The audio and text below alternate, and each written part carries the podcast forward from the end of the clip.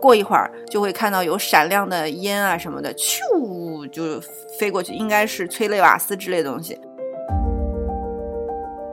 跑过来跟他讲说你是病毒，因为是中国病毒，所以所有的中国人都有这个病毒。让他们烧我的饭馆吧，正义是需要被伸张的。总想离海更近一点。希望我有一个有趣的灵魂。会在医院值夜班的时候保持清醒，因为他不想任何人孤单死去。你的人生的巅峰不是只有一座山，你的其他的也不一定一定要达到一个巅峰。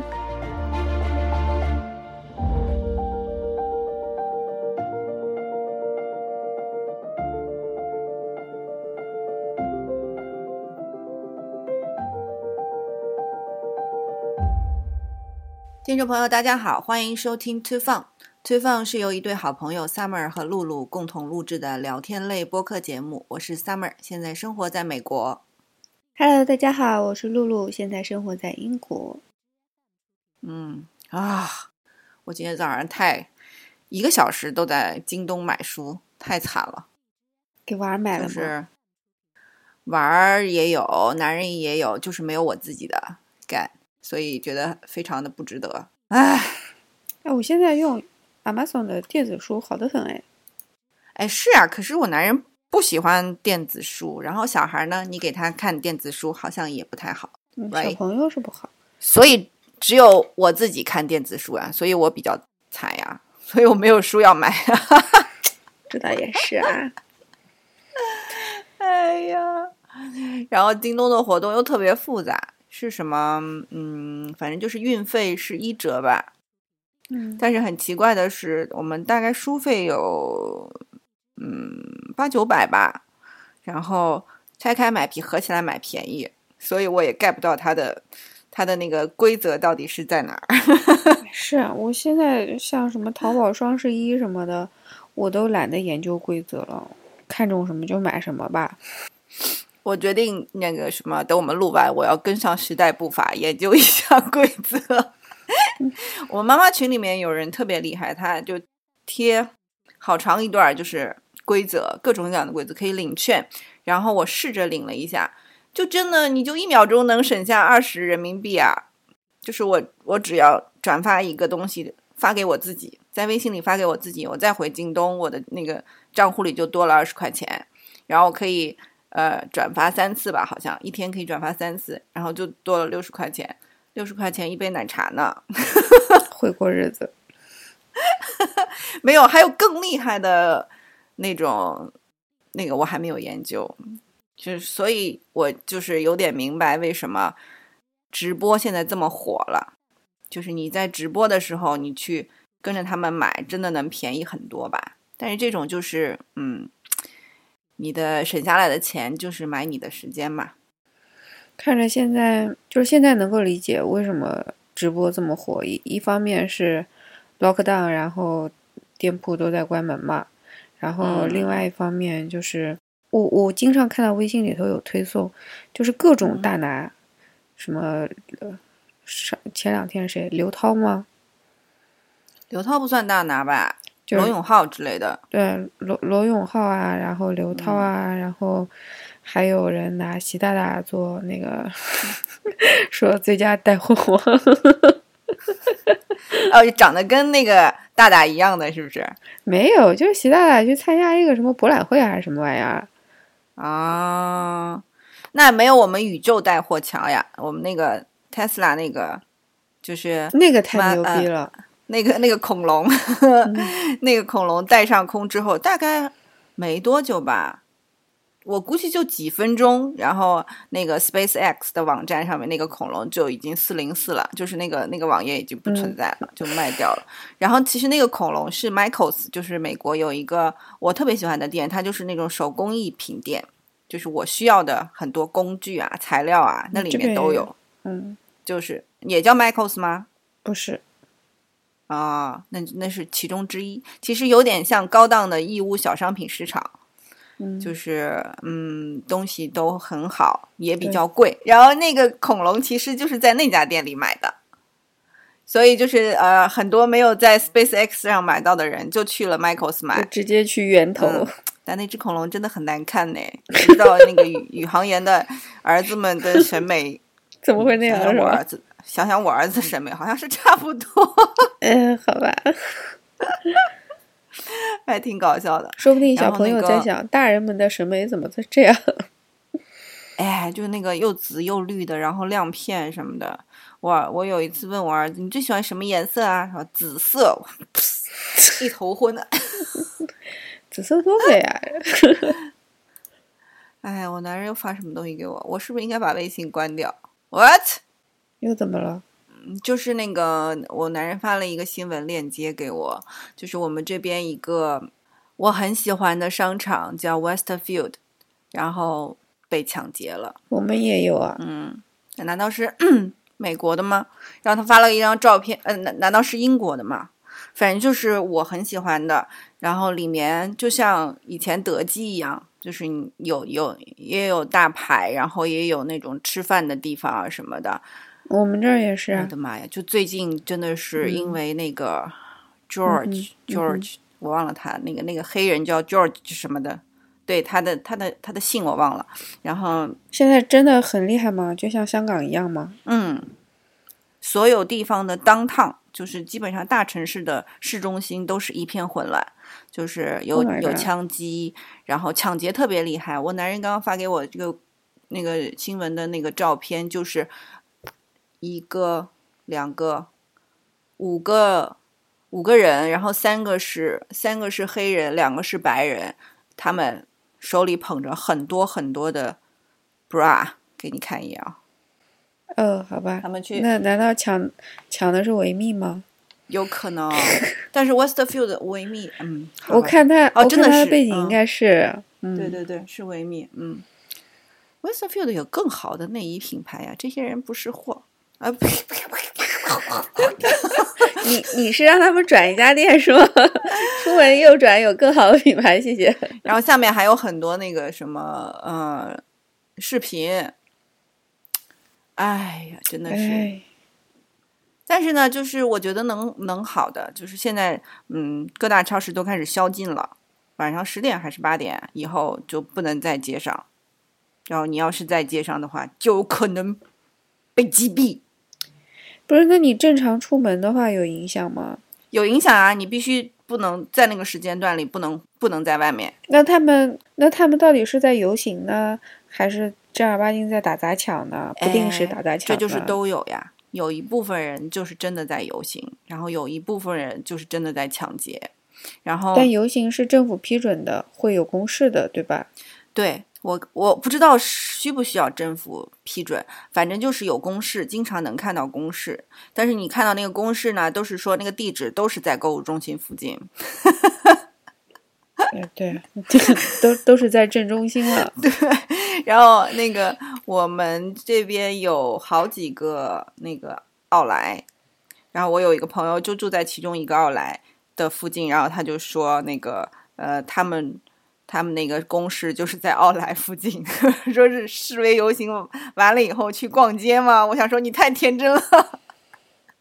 好吧，我们那个赛豪塞那个就是离我们家不远吧，隔隔两三个 city 吧，他们就是示威者跟示威者打起来了。嗯哼，就是一部分示威者在抢劫，另外一部分示威者要要那个阻止抢劫，嗯，所以就打起来了。看网上有各种各样的舆论说，说这里头的示威里头都没有华人，说华人永远都不发声，这就是为什么在美国吃不开的原因。但我觉得嗯，这跟我们，就这跟我们长久以来接受的教育是不一样的。反正我不敢，对，嗯，有小孩的就更不敢了。然后那个看到有一个视频，就是呃，家长可能确实有正义感吧，然后带着小孩去示威了。然后那那个示威人群里面有很多神经病的呀，然后就有一个人他拿着一瓶不知道是什么东西洒向了那个小孩儿小女孩儿，咦小女孩儿立刻跳起来了。后来说是辣椒水，哦那还好，就很可怕的。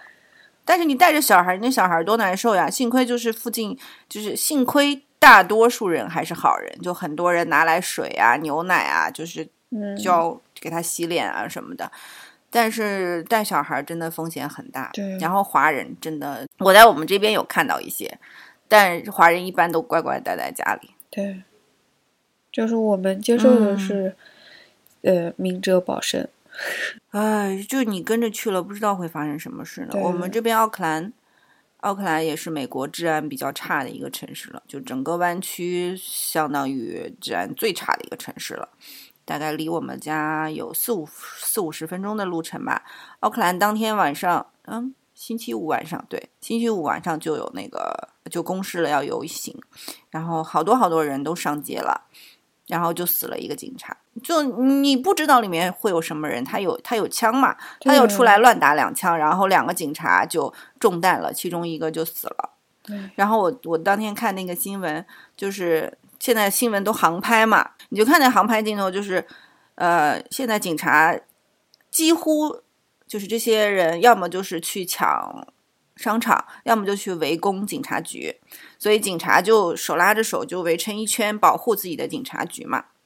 因为事发当地的警察局已经被烧掉了，然后就是，但是其他人还是会就是去围攻警察局，然后我就看那个镜头，就是警察局一圈就是拦好的警察，警察们一个挨着一个，外面就全是密密麻麻像蚂蚁一样的人，然后就是在那边蠕动，过一会儿就会看到有闪亮的烟啊什么的，咻就飞过去，应该是催泪瓦斯之类的东西。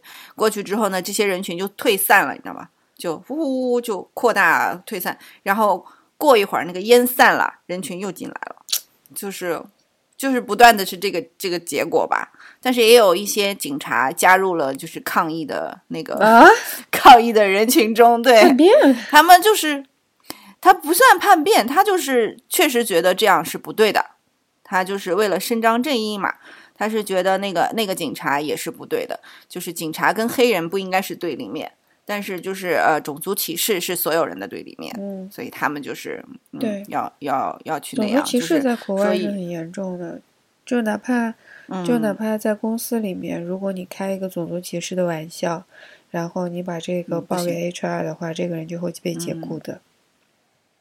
这一次其实很多很多白人也参加进来了，就是这次示威，确实那个视频你看了没有？嗯，看了，对啊，那个视频看了真的很难受，就相当于把一个人慢慢的闷死，然后那个人好可怜啊，就不断的在喊妈妈、啊，就是有种心碎的感觉，太可怜了。然后不过后来那个叫什么尸检报告出来说是，嗯，他并不是因为窒息而死的，他是因为心脏病和就是他本身有一些基础病，然后再加上体内有毒品。但是呢，你不能不说那个警察的行为是一个诱因，对不对？对他如果没有警察这个行为的话，他说不定就不会发心脏病，就不会死。啊，反正就是看吧。我觉得就是最后肯定是要有有一个嗯，对这个对这四个警察有一个什么处置结果，能让大家满意，才会消停一点吧。种族歧视确实是，哎，但是这没没办法避免，除非你接触的圈层会比较的，就是他能够接受这样的文化之间的交流，嗯嗯嗯，因为他从中获利了，所以，他能够接受这样子的沟通。但是对于那些没有从中获利，然后甚至觉得自己的血统比别人要高贵一点的，他会觉得很嗯排斥。那就像嗯就像这次疫情，呃，我同事也是，就是他女儿，就他他有一次陪他女儿上中文的试听课，他女儿嗯当场就哭了，就是？他后来我问他是为什么，他就跟我讲说，就这堂试听课才让他发现他女儿对中文是如此的抵触，就是他的女儿是在英国出生的，但是他爸爸妈妈嗯。都是中国人嘛，但是他是在英国嗯。出生的，并且他也是英国的国籍，所以他女儿嗯。就一直觉得说我是英国人。虽然说爸爸妈妈有有有嗯。教育他，然后自己在家嗯。平时的交流也是用中文，但是对于、嗯。对于女孩来说，她她觉得说英国是我生活的地方，但是这次疫情，她在学校遇到的是有一个同学跑过来跟她讲说你是病毒，因为是中国病毒，所以所有的中国人都有这个病毒。然后我同事就非常生气，就就告到了那个学校里面嘛。结果嗯。学校里头去找这个女生核查，这个女生的家长就跳出来说：“对啊，是我教她的，事实就是如此啊。”然后这个女生的家长还还非常义正言辞的说：“我是我是 scientist，所以我好像听你之前有说过这个对，女生的家长，嗯、但是没有想到说，就是为了这件事情，嗯。就是这件事情，大家都以为在疫情爆发以后就这么就过去了。因为虽然嗯小女孩因为这个事情不高兴了很长时间，但是没有想到说直接影响到她开始抵触学中文。就可能女孩就觉得说，我因为我是中国人这件事情给我造成了非常负面的影响，所以我尽量不要去接触这一块儿。她其实是英国的身份，但是他长着就是一张中国脸，就是一个中国血统。你站在那边，别人就会觉得你就是一个中国人。哎呀，我就觉得欧洲好像对这方面更苛刻一点，对移民更苛刻一点。从欧洲的移民政策就能看出来呀、哎，但是更上一层的人，他因为有有做生意，或者是说他的家族里头已经有人去中国，或者说有人通婚。就比如说我在娃儿的学校里头，然后有一个有一个外国的老头，他就跟我聊天，嗯然后他说的是中文，我就问他你为什么会？他说他的他的太太是中国人。就是因为有这样的通婚的历史，或者是家族里头有这种通婚，所以对于他们来说就更容易接受一些。而能够走出去，能够和中国人接触并且通婚的，他要不然就是在中国生活过，那这样的这样的人，他的层次也会更加高一些。所以我们还是要尽量多带小孩回去。肯定是，就是这就是我老公担心的。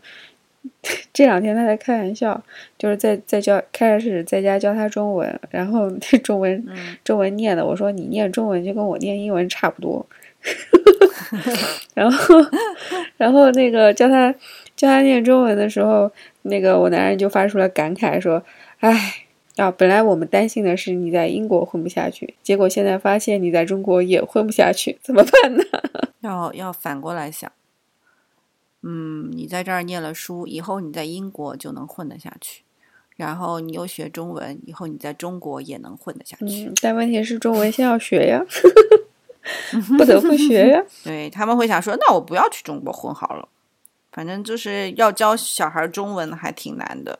嗯我我身边的家庭就是那个嗯 A B C 家庭，就是现在小孩还小的那种家庭，我几乎没有见到过中文特别好的，就是到最后都是教不下去了，对，因为都很恨。嗯因为中国的就是中国的方式，不管是语法还是造句的那种结构，都跟英文不一样。而且如果是小孩子，你让他同步和英文一起学中文的话，其实是两个语言会互相打架的。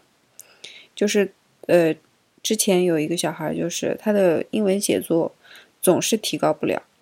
后来老师就跟他妈谈说：“你是不是同时在家教他中文？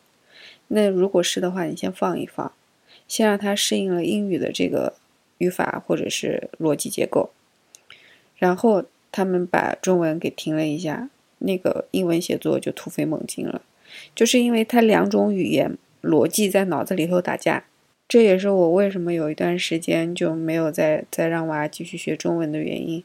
我到现在都扭不过来那个英文的逻辑，就是经常我习惯性就是我呃心里打好中文的副稿，然后用英文说出来。我们这个年纪就学英文应该都是这样了吧？除非你每天就是生活在这种环英文的环境里头，否则的话没，有，就说明我还是不用功嘛。对，就是我我男人他就是比如说同一句句子的用法，我觉得我这么说，然后他下来一看，他说：“哎呀，你这个你这个还是很啰嗦。”然后他就会换，他说出来就是那种，嗯你一看哦，就是摆在你面前，你肯定是能看得懂的，然后你也了解的，但是让你让你说出来呢，就比较难。对，哎呀，好烦哦。嗯，是啊，这也是，所以这就是孩子，你到底多，如果你要出国，你到底什么年纪出国？你如果再大一点出国，你的中文就已经根深蒂固了，就是你的，你就很难形成母语思维了。但是像像我娃这么大，他现在是有母语思维了，可是他的中文呢？哎，可是你看黄多多，就黄磊的女儿，嗯她的中文和英文都很好啊。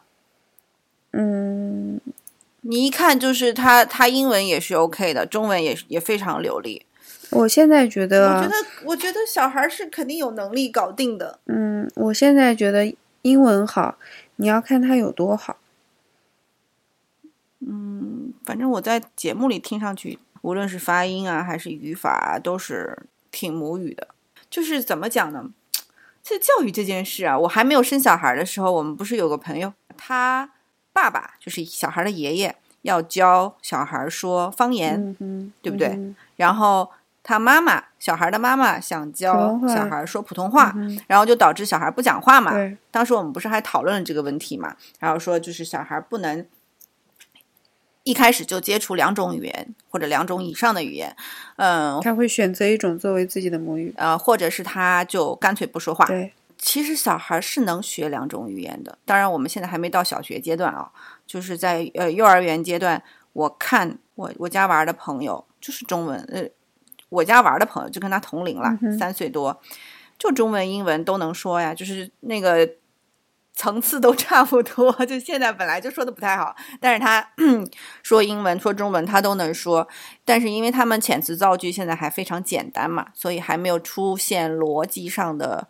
逻辑顺序问题，就是主谓宾的顺序问题啊、状语、定语那些顺序的问题还没有出现，所以还现在看来，他们两种语言掌握的都不错，而且他们能很非常明显的，就是自己能知道什么是英语，什么是中文。然后他，我儿子已经自觉的认为他得学两种语言了。嗯哼，就他看到任何东西都是妈妈这是什么，然后我就告诉他那是什么。他说中文是什么？我说这是中文。他说那英文呢？我再告诉他英文。嗯哼，就是他已经自觉的认为我应该学两种，那所以等他自我意识再萌发一些的话，我觉得可能会遇到一些困难。对，当他知道我靠一种语言就可以生活的话，嗯因为呃这边的孩子不喜欢学中文的最大的原因是觉得英文简单，因为啊，对，大部分小孩都是这样子。，所以嗯当你的孩子如果开始听说读写了以后，他就开始区区分两种语言的难易程度，会觉得那个嗯更简单一些，他自然而然的就会选择 easy way 了。但是呢，我们这边比你们那儿有个好处，就是其实我们是有中文环境的。嗯就如果我呃，一个是他上双语学校啊，能上到双语小学那就太好了。然后嗯，我们有很多中文的商店、中文的饭馆儿、中文的超市，我经常带他去一下，他也会知道中文也是生活中必须的吧，这是我美好的想象啊。嗯，你们那儿可能中文就出去中文就没什么用了。对，出去中文就没什么用，除非除非你去中餐馆啊或者中国超市。嗯好，我们不要说这么沉重的问题，小孩儿自有小孩儿的未来。哎，我说一个这这个嗯这这一周是我们家娃儿在放 half term，又放假，啊哈，这都 lock down 了还放假，就连网课都不上的节奏。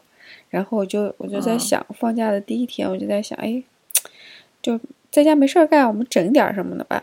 于是乎，我就想想到了整治一下娃的坏毛病。他的坏毛病就是叫死了都不动，就是他的叫死了都不动啊、嗯，就是你你喊他，喊了他以后，他就就像就像听不见一样，就是从小养成的嗯习惯就是这样。为了整治他的这个毛病，就是这个从小养成的习惯就是被宠出来的，就属于嗯就属于老人家就会贴在，如果你喊他，他不理你，那老人家就会自动跑到他的跟前，出现在他的眼前，然后去强迫性的让他接受你的话语，所以他就习惯被动接受了，所以很难很难去把纠正这么长时间。所以我就在想，你问过他，他其实听得到吗？他当然听得到，然后就他就是不想动，他就是不想理你，就是已经形成了这样一个习惯。然后给我感触最深的是，是跟他的朋友，我们两家人一起去德国玩，然后大黑天的，嗯两个小孩在那边玩冰，我就喊了一声，我说我们走啦，嗯，然后他的朋友 James 咵一下就立刻跑到我旁边来了，我们家娃还在原地玩冰，嗯，那是就会让你觉得说心很累的那种，嗯。所以我就想说整治一下这个怎么弄呢？然后 开了个家庭会议，其实就是在去镇上买东西的车上，带家人都在，然后男人开车，我就在那儿说，我说这样子吧，嗯，我们来个奖励时间，嗯。就是如果喊你立刻就动，嗯那你就奖励你五分钟的 reward time，嗯。你可以做你想做的事情。当然，我知道你想做的事情是 Xbox。然后 他说耶，然后但是如果还你不动的话，那你就要被扣你的 reward time。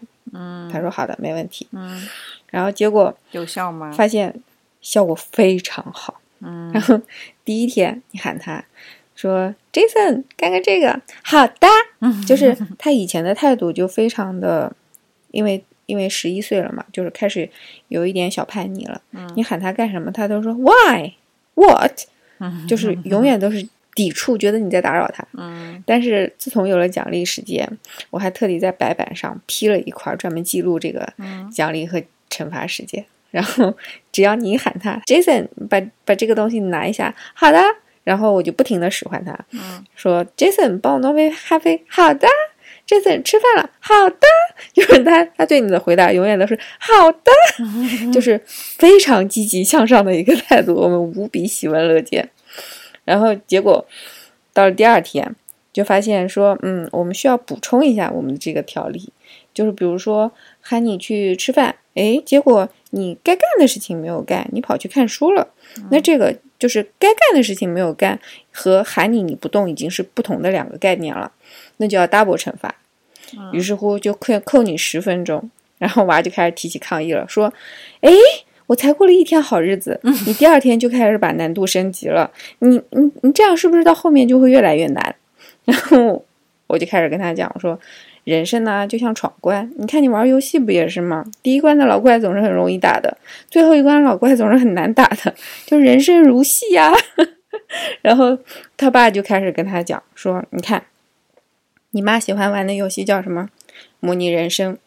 你妈已经很变态了，你知道吗？变态到什么地步？她把人都关在一个小房子里，嗯，然后呢就把门去掉，人就出不来了。你真的这样吗？然后？呢，真的，哇，一个变态！然后人就会想要上厕所，怎么办呢？只能尿在地上。他说：“你看怎么样？比起比起玩游戏来说，你妈对你已经非常仁慈了。”然后就这种这种连消带打，娃就接受了我们不停 升级的各种惩罚。但现在嗯一个星期下来了嘛，他的反应还是很好的，就是已经到了你喊他，他就立刻回答你好的。但是你们有没有跟他强调过这件事情其实是本来他就应该做的？对啊，嗯就是在开始的时候都会把道理讲一遍嘛，嗯但是道理归道理嘛，嗯他实用的其实是对他有好处的那个部分，就会让我觉得说，真的是孩子是要孩子是要鼓励或者是奖励，然后慢慢肯定他，就是你肯定他越多，他反馈给你的正能量也越多。嗯，为什么我总觉得你们这个措施有点怪怪的呢？就让我联想到，呃，我有一次带着小朋友跟一另外一个小朋友吃饭，然后那小朋友吃饭嗯特别特别慢，然后他他妈妈就说：“你快点吃哦，你怎么在多久之内吃完了话，给你吃个糖。”然后我儿子就看着我，然后我就说：“不拖延的吃饭是你们应该做的。”对，我我不会因为应该做的事情给你任何奖励的，然后他就会说为什么人家有糖我没有？就是奖励，其实奖励其实要有一个度，就是你该做的事情，你还是要去做。就比如说我，我后来想，就有一次关于做家务，之前我们不是做家务会奖励他那个呃一屁或呃不是一磅或者两磅嘛，就是我就跟他讲说，呃，因为你是这个家里头的一员，所以有一些家务是你必须应该要去做的。对呀，但是会有一些额外的。就比如说院子里头的杂草，那如果说我要花钱请别人去做的事情，你来做，我就可以把这个钱给你。嗯，就比如说我要洗车，嗯，我自己懒得洗，我那我出去洗，我可能要花个十磅二十磅，那我给你，你愿意洗，那我可以给你五磅。就是该做的事情和奖励的事情是要分开的。那他对于他这种做的不好的事情，我觉得啊。因为放假可以给他玩一些游戏嘛，那既然他要玩游戏，那我不如把游戏的时间分到他任何一个奖励里面。嗯，就是跟他讲好的，那你如果有你拿到了奖励时间，你使用的上限是三十分钟。嗯，就比如说你有五十分钟，你一次性只能用掉三十分钟用来打游戏，对你的眼睛好。那剩下的时间，那你可以放到下一次积攒到三十分钟的时候再用。嗯，但是，但是你你该做的这些事情，你该做的事情，你立刻就行动，那么你会有奖励。如果说你该做的事情你还没有做，那你就要 double 的惩罚了。好吧，我我们现在我遇到的一个问题就是他不肯收拾他的东西了。以前他觉得很有趣，可以跟妈妈一起收拾，后来发现收拾东西没有把东西拿出来玩有趣。现在跟他说我们要收拾东西啦，然后他就说我不收，妈妈收。然后我就说，嗯，这是你的事，我是帮你。你要是不收的话呢，你也不能去玩别的，你就只能在这儿待着。收完了你才能去玩别的。然后我他才会收一收这样子。我们之前是是有一个规矩，就是。就是在我们家其他地方，除了他自己的房间，其他地方看不见他的东西。嗯，就是我跟他讲，你的东西只能出现在你房间，而且是该出现的地方。如果它出现在不该出现的地方，就说明你不需要它了。那我就会把它扔到垃圾箱里。嗯，我也扔过。就有一次也是他没有没有放东西，然后也不肯，就特别倔。我说那你不放我就扔了。他说好的。嗯。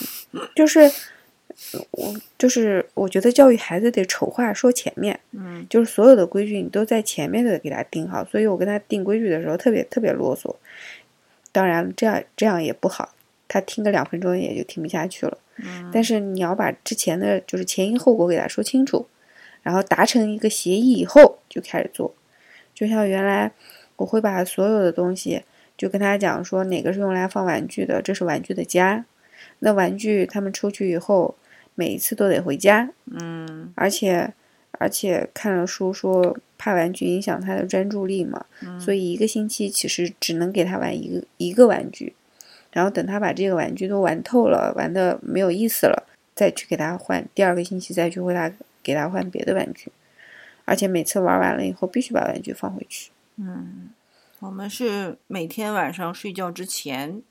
必须把所有玩具放回去，因为他有可能上午玩完了，下午还要玩，所以就一直堆在那儿。但是我那一次让要把他东西都扔掉，我是真的扔掉了。然后就是他一开始他就无动于衷嘛，他觉得没关系。然后爸爸也知道了，爸爸就在看嘛，爸爸我就唱红脸，爸爸唱白脸嘛。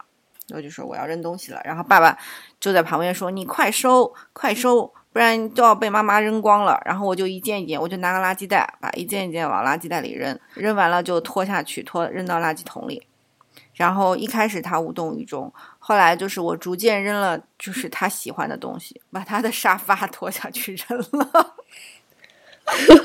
沙发垃圾桶放不下，我就把它扔在了我们家 driveway 上，就扔在马路上。然后他就爆哭着跑下来。然后我男人就说：“你快把东西收起来，不然妈妈都扔了。”然后他哭着拽着那个沙发回来，然后乖乖把东西收了。就是要给娃儿知道后果。嗯，好吧，不想提教育这个事情了。不要在孩子离开我之后再跟我提孩子。说点别的吧。你今天有什么想说的吗？啊，有那个什么，有听众反馈，就是那个嗯，来，郭郭先生啦，看一眼啊哎。呀，郭先生是我们的金牌听众啊，嗯，奖励他一朵大红花吧。我俩一人包个一块钱红包给他吧。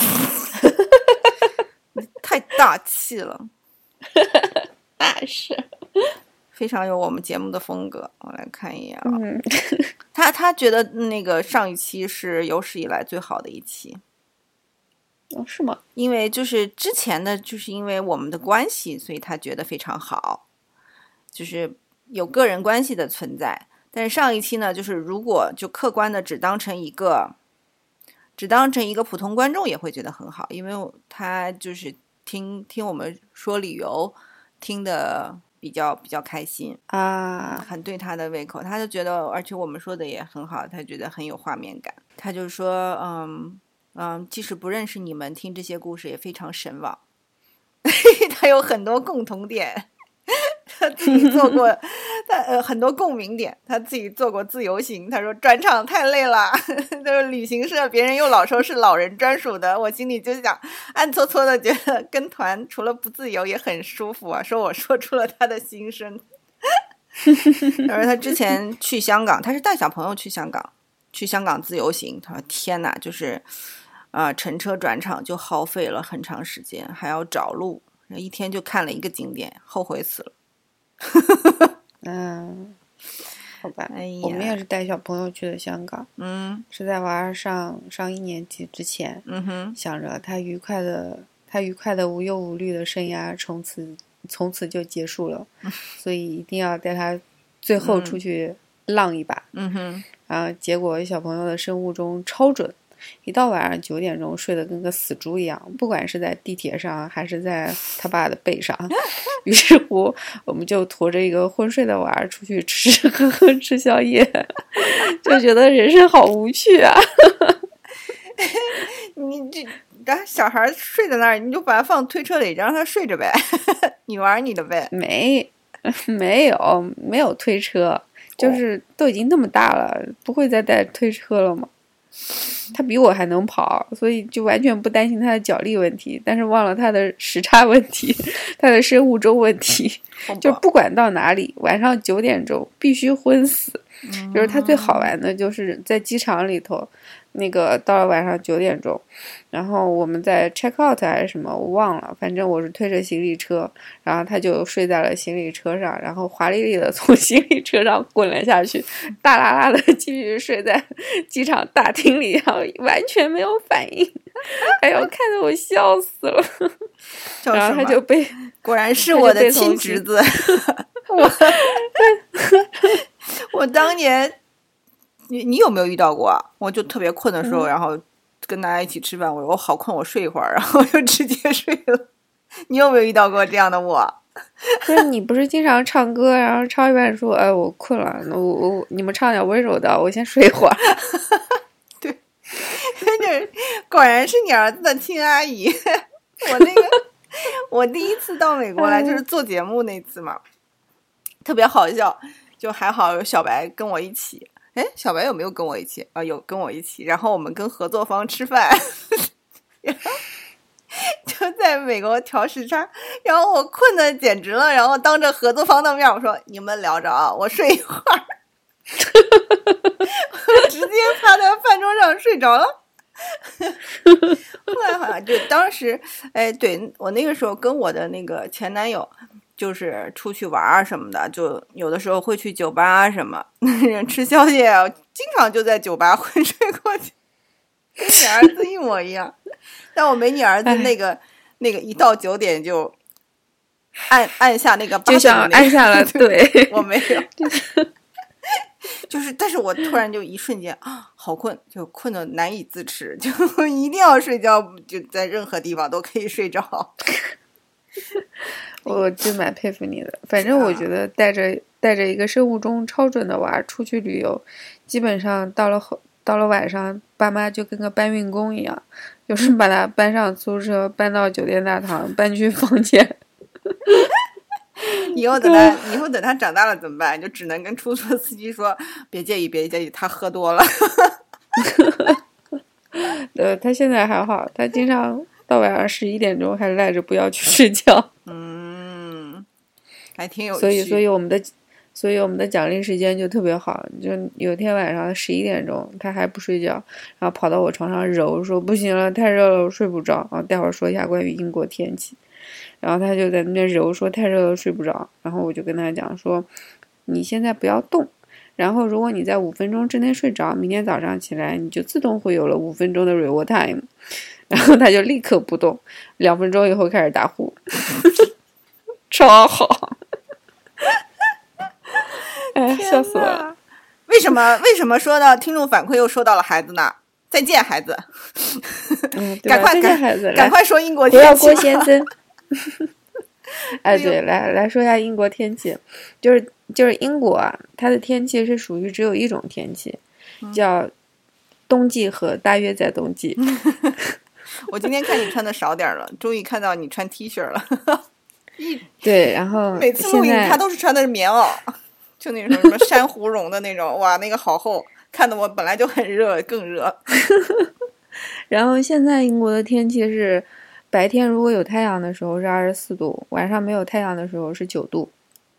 想象一下，就是基本上昼夜温差很大。这其实不是昼夜温差很大，而是说，如果你在太阳底下呢，就会被晒得塌掉一层皮；如果你立刻有一片树荫或者有一片云过来了，遮住了太阳，你就会冷得掉一层皮。就是，这就是英国的天气。非常的 interesting，然后嗯，所以在英国家家户户是没有空调的，就是我们搬到新家以后去拜访邻居，嗯对面的邻居安了一个空调，我看到他墙上有空调外机，然后我们就很高兴的跟他聊这个话题，他跟我们解释空调是个什么东西，可见空调在英国 是多么的罕见，嗯，就是那个邻居他是一个老兵，然后我觉得应该关关关系儿还挺大，他是去新加坡，他是去新加坡的，嗯。就是被派到新加坡的，所以他知道空调这样的存在。于是乎他 他回到英国来以后，装了一个空调，然后他告诉我们这个东西，它不但能够制暖，它还能够制冷。所以我男人我男人很不客气的告诉他说，我们我们在中国每家都有，但是英国没有，好吧，英国只有暖气。哎，嗯我们也是哎，然后这边大部分房子也是没有的，但是上个礼拜就到了三十六度吧，嗯，就是很热了，非常热。就是嗯我给嗯毛毛买了个游泳池啊，不是那不是那个传统意义上的那种游泳池，它就是塑料做的，就像游泳圈，但是你把游泳圈嗯。不断的扩大。就是变成很大的游泳圈，然后底下底下是有一层可以接住水的，然后那个游泳圈边上那个圈呢，就是有各种小洞，嗯，喷水的，然后你把水龙头一开，它就会喷水出来，然后但是其实是游不了的，那个水只到嗯。脚脖子厚一点，然后小朋友可以踩踩水啊，然后喷水的地方玩一玩啊，玩一些玩具什么的，就是特别舒服。在前两天就在院子里玩。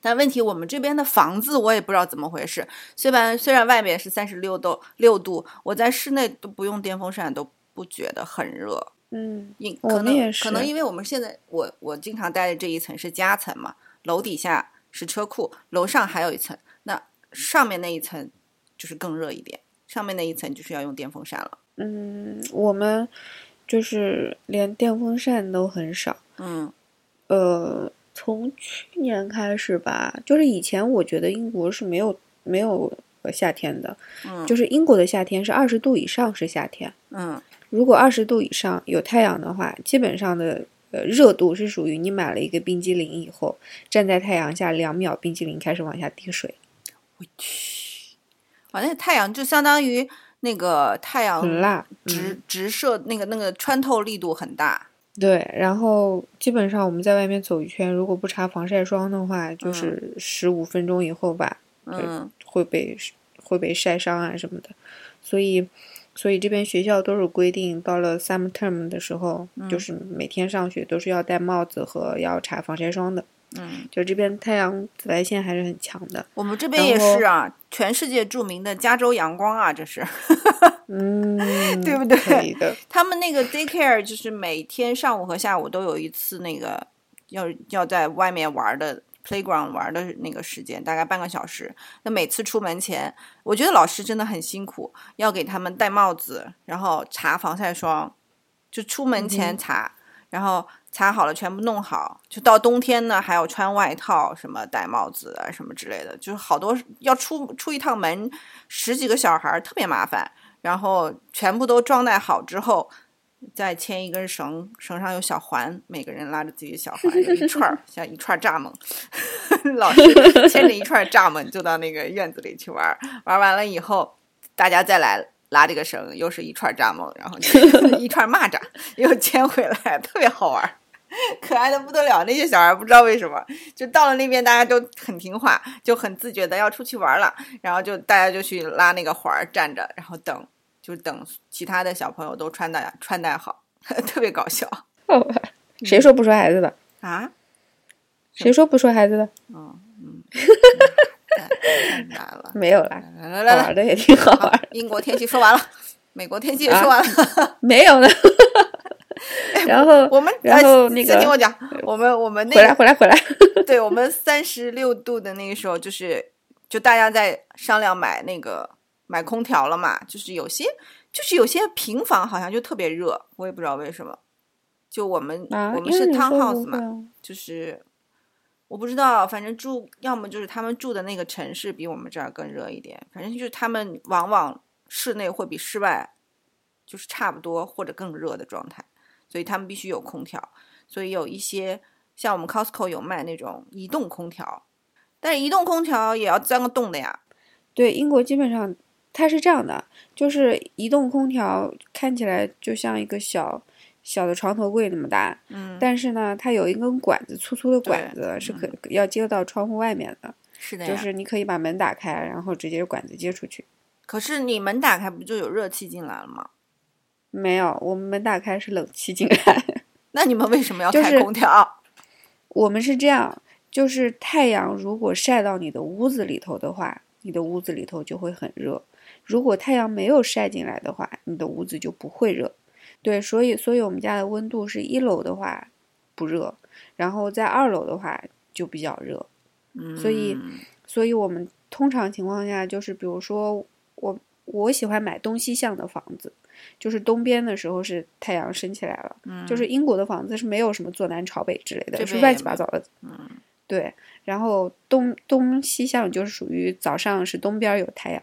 然后到了下午，就是西边有太阳。你好像说的南北向的就不是早上东边有太阳呀。南北向的，就是从早上开始一直到九点十点日落结束，南边永远都有太阳，北边永远都没有太阳。哎，那我们家也是东西向，对我们家就是院子里东东边太阳出来，然后到，但是我们南北两侧是是是邻居，所以最南边。我们这一一排楼最南边那个邻居，他应该是有一个窗户是朝着南面的。最北边的邻居也是有个朝有个窗户，就多一个窗户，他们就相当于跟我们。嗯，对，但那样子其实屋子里头还是蛮蛮暗的。然后如果是，所以我们家如果是呃东边儿就是早上的话，嗯，东边那个大落地窗以及我们家车库的那个门那边。就是不能待的，就是你走过去以后，你就感觉到热浪滚滚。可是西晒也很厉害啊。对，然后我的卧室都是在西边，嗯，然后所以，所以晚上的时候，我们的卧室就会特别热。对，然后娃娃就会觉得受不了。那我是我是会把我有遮光窗帘，我会把遮光窗帘和我的窗帘都拉上，嗯，这样太阳晒不进来，所以温度就还好。嗯，但是娃的房间没有，你给他买一个，所有的窗户全部开着。哎，好吧，我们没有他有遮光窗帘，但是但是男人喜欢男人白天在那边办公，所以就喜欢开的很亮，还是要有光线的，是不是？对，所以就很热。娃就说睡不着，要到我床上来。你们家跟我们家 exactly 差不多，但我们家是因为一楼没有卧室嘛，所以二楼都是卧室，所以有一个卧室是我们那个主卧室是太阳升起来，我们能很快的就察觉到天亮了。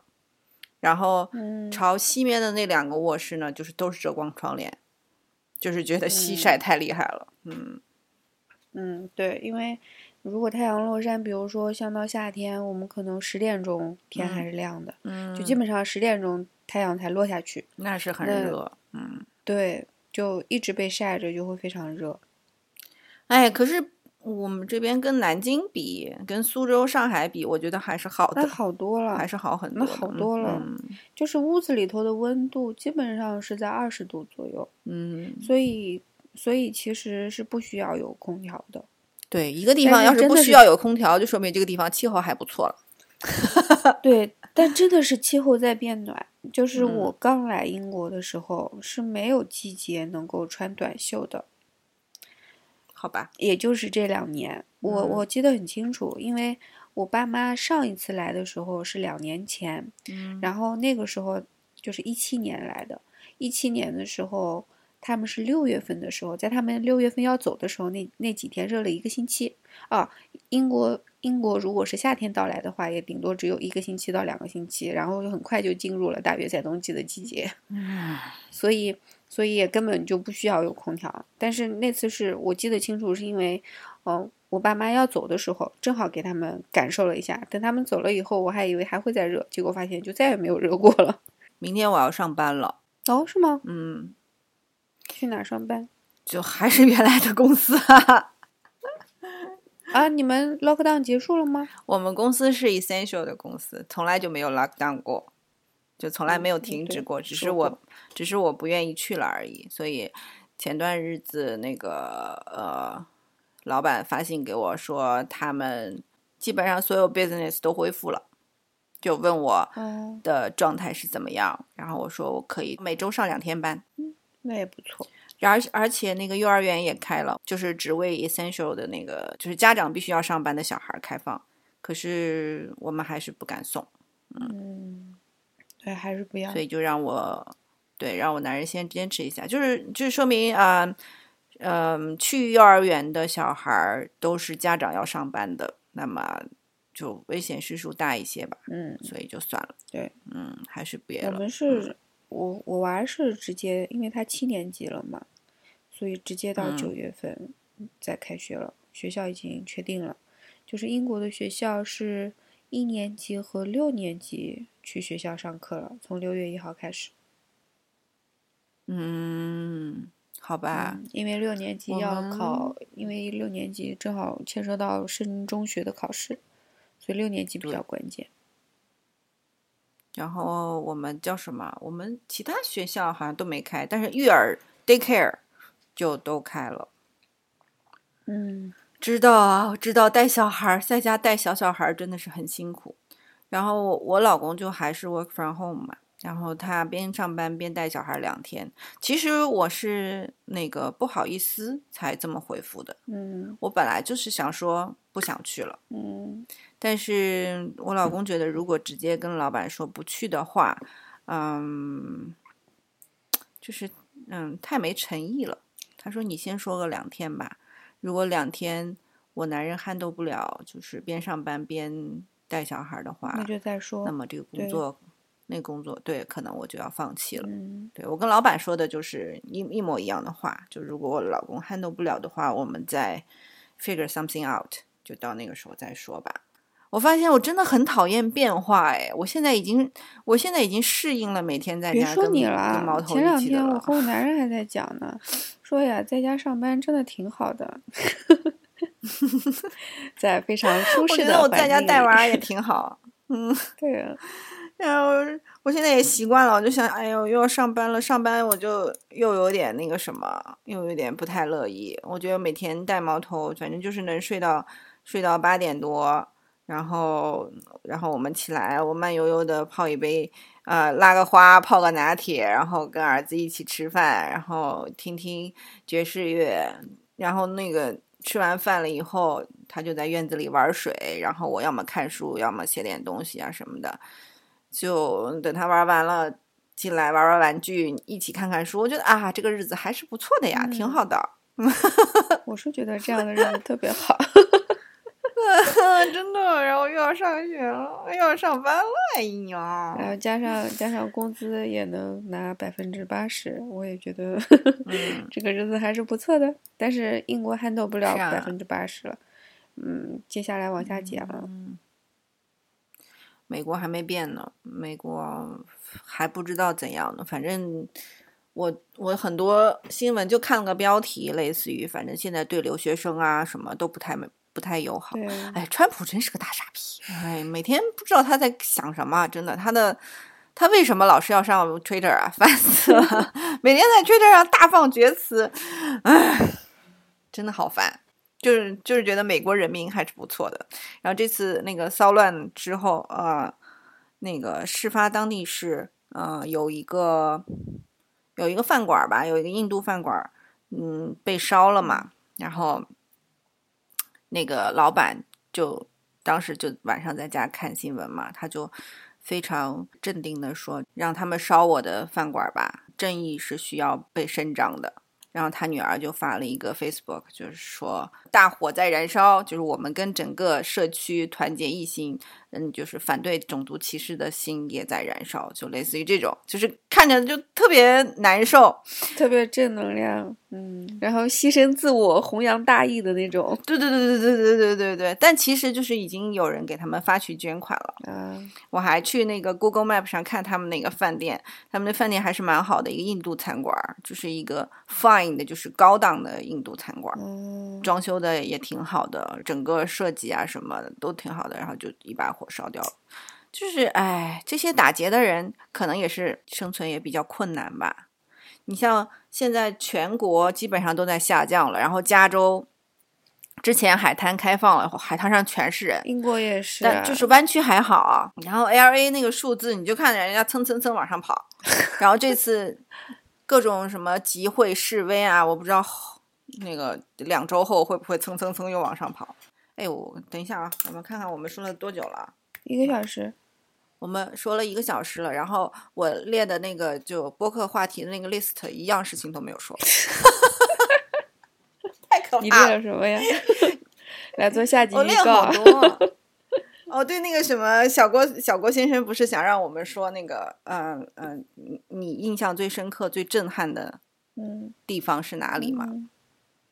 可以啊，我们下集说。你看我列的，我还列了那个呃，美国的养老制度，还有报税，最近是报税季嘛，报税制度、地税制度，还有 Larry 去世了，还有 Calvin 的，就是那个老爷爷的免费餐饮，还有。一个电影，还有个电视剧，还有哦，还有《纽约时报》时报的那个那个叫什么副文讣告，《纽约时报》哎，把这个事情说完我们就结束吧。嗯，就是《纽约时报》它出了一个，啊，五月几号？五月二十几号吧？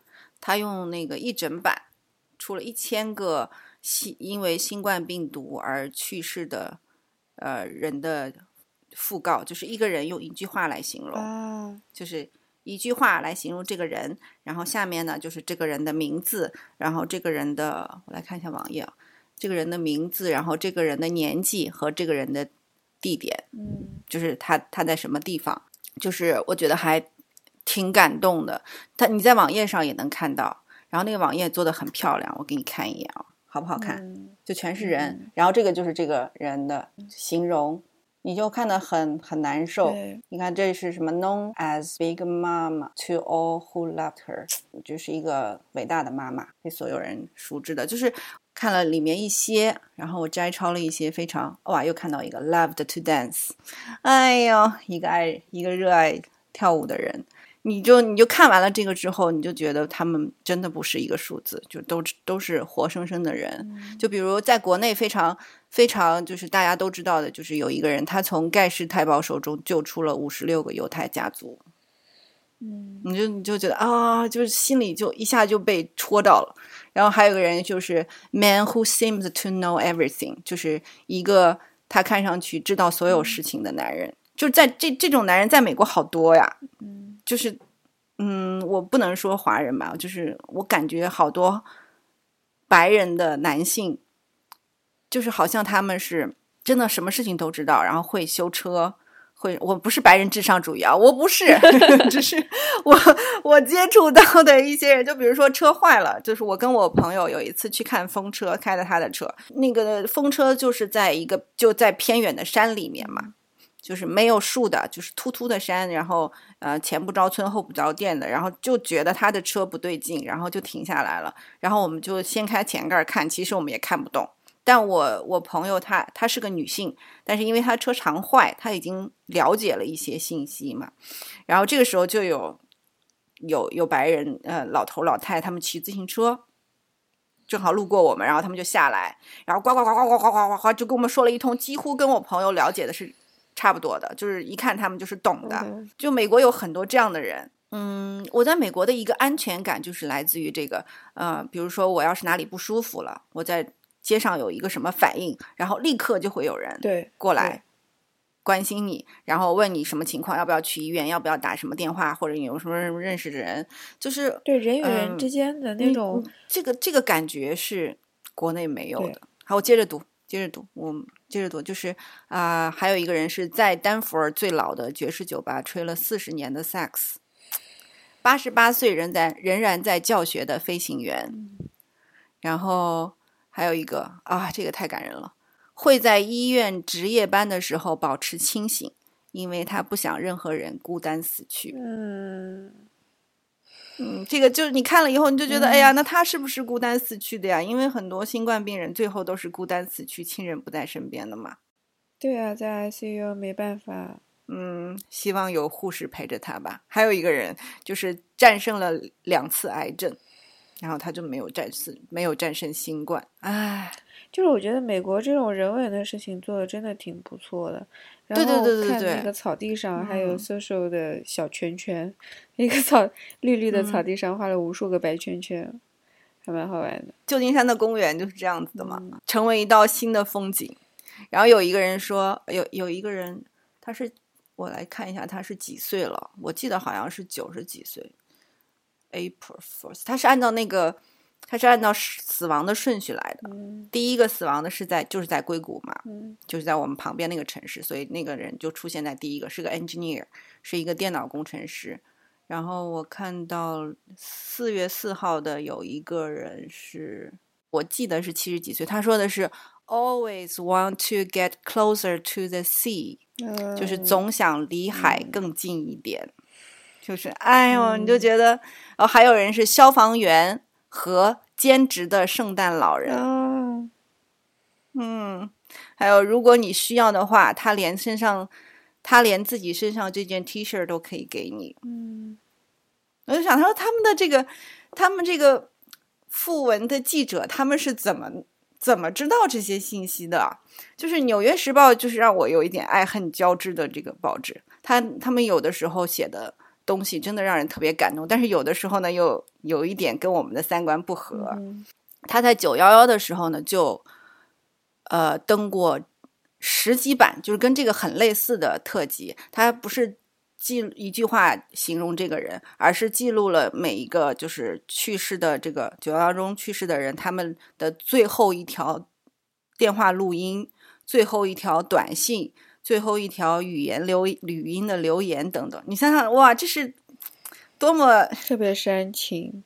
他们专门有一个版发布附附文的讣告的，就是有什么人死了，然后写一下这个人的平生，嗯然后这个人就是写，嗯，这在中国已经没有了这种东西，以以前前好像旧的时候嗯。是有的，对的，就他们现在还是有的，然后专门有记者干这件事情，而且他们是专业的，就写这种讣文的作者，我觉得哇。他们他们的那个叫什么文件夹里该有多少个有趣的故事压缩了人的一生，真的是一个人最后的小传吧，超感人的。要你想用一句话总总总结一下你，你会说什么？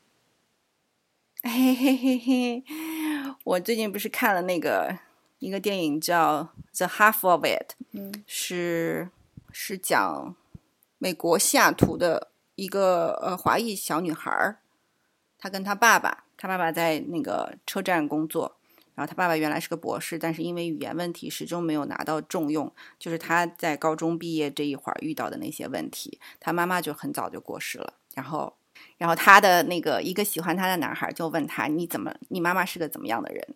她就说我妈妈是 young funny，就是年轻有趣，然后。那个男孩就说：“那还有吗？”他又想了想，fun，嗯，就是 funny 和 fun 的区别。funny，funny 呢，就是有一点就是搞笑那种，但是他们在词性上还是有区别的。fun 就是我们那个 fun 嘛，to fun 的 fun 就是有趣的、有意思的。然后好像 fun 就是更积极一点的那种有趣，但是 fun 还有另外一个意思，就是可以让别人也很开心，也觉得有趣。对对对对，所以他对他妈妈的最后的三个字的评价是：呃，年轻，呃，有趣，让别人呃也有趣的人，嗯他觉得还蛮有意思的。所以我一一直在想，我我也不知道应该怎么形容，就是想到的第一句话就是 “always want to learn something new”，就是总是想学一些新的东西，嗯，的一个人。所以我现在。碰到京东的这个事情，就是那些折扣券啊什么的，我觉得我也要研究一下。这也是新东西，我不能老是老是我在朋友圈老是看到大家会说啊，现在折扣太太复杂了，我我已经老了，我已经搞不动了。我想说，Why not？就是直播，包括我我我跟之前的前电视台的那些同事们，有的时候会聊天嘛。我想说，为什么你们不做直播？为什么你们不试一下新的东西？就是为什么还在？那个老的地方徘徊，就是，反正就是，我觉得还是要学点新的比较好。这是我现在仅有的。你说我要说我是一个母亲，No，it's not my，no it's not me，太 normal 了。就是，哎，我正好说个别的事情，就也跟我的性格有关的，就是，嗯，前天吧。我现在一直在帮人家写公众号嘛，不是一个礼拜一篇嘛。然后那个公司的 CEO 就是有在说，能不能减成一周，呃，两一个月两篇，因为他们现在没钱了，就生意不好，就变成两个礼拜一篇。那你压力更小了一点了。啊，对啊，对啊，对啊。但是因为我跟我跟这个公司之间还有个经纪人。就这点活，还有个经纪人，可以的。然后那个经纪人就问我愿不愿意干这事儿，我说我愿意啊。但是经纪人已经不想干了，因为就是钱太少了，你知道吗？嗯，所以经纪人说：“哇，你居然还愿意啊？”我就说：“对啊，我觉得，因为他们是我完全没有接触的领域嘛。就我在写这个公众号的时候，有。”就经常就是很有代入感的想，如果呃有一个人他想要那个人工受精，想要学这，想要知道这些知识，那他想了解的是什么？因为我也是这样嘛。他说：“难道你想去人工受精吗？”我说：“没有啊，但是我总是对新的东西保持一些好奇，我觉得这个了解的过程也是很有趣的，所以我愿意写的。”然后，嗯，然后那个呃，我的那个那个经纪人就说。嗯，难道你以后也想往这个方面发展吗？我说没有啊，我说不，并不是做每件事情都有一个什么目的的。我经纪人喜欢弹吉他嘛，我说那你呃，那你是不是你练吉他以后就要出道了呢？或者是做吉他手了呢？与你这个年纪和你这个外形的话，也是搞不定的呀，也是一个没有前途的事业。然后他说，嗯，我以后说不定就能成为吉他手呢。然后我就跟我老公，我就跟我老公谈起这件事。我说：“你觉得我是不是有在浪费时间？”啊，然后我老公就说：“你就是这样的人呀，你就是喜欢东学一点，西学一点，东看一点，西看一点。但是就是你性格就是这样。但是我老公就是那种，他要学什么他就钻下去，就这一项他就死钻死钻死钻死钻下去。然后我就是那种平铺的，那也没办法，性格决定命运吧。”嗯，所以他英文学得好，我英文学不好。你你会怎么形容自己？我就是我想，如果用用一句话来形容自己，我希望我有一个有趣的灵魂。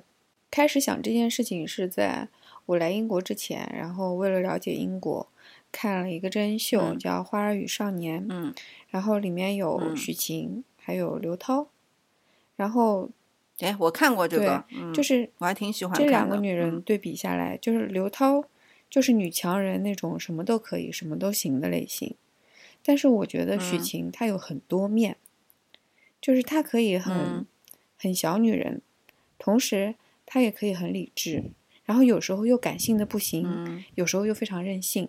嗯，就我喜欢的是一个人，她不是只有女强人的那一面，她可以在生嗯活的各个细节里头展示自己灵魂中不一样的那个方面。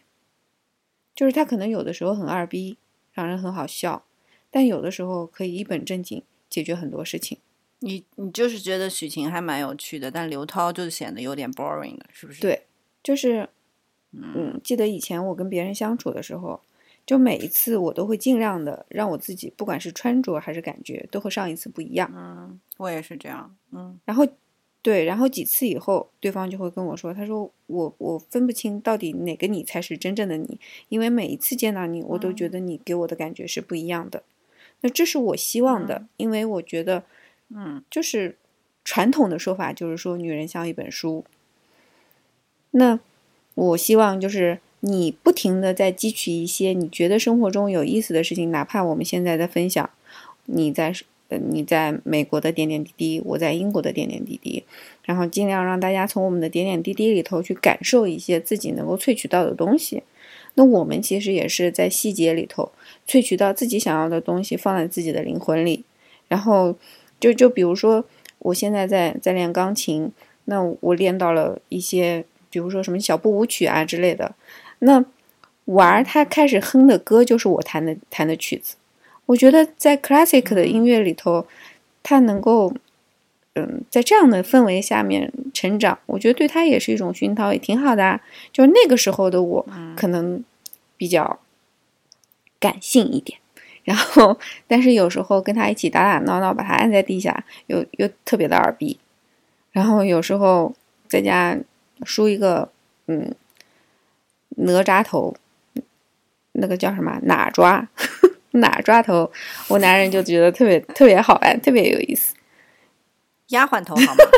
明明是哪抓，丫鬟头，对嗯，就是，但是，嗯，你在处理其他的事情上，你又表现出另外一种不同的，就是你能够接触，就像我们，我觉得很多人就问我说，你放弃了在国内固有的生活，你到了国外，可是我觉得说，你的人生的巅峰不是只有一一座山，你的其他的也不一定一定要达到一个巅峰，你只要走出不同的路，然后看到你自己想要的风景，然后这个风景给了你触动，你把它记录，并且你把它记在了，就是改变了你灵魂，然后渲染了你的血液，我觉得这就是值得的。所以我希望就是自己是一个灵魂有趣的人。很好，完美的 ending，我们完全符合我们这个节目的宗旨。To fun，现在就是两个灵魂有趣的人，在跟大家分享自己的点点滴滴。好啦，感谢收听今天的 Too Fun。如果您有任何意见或者建议，请发邮件给我们，我们的邮件是 too fun connect at gmail dot com。Have fun!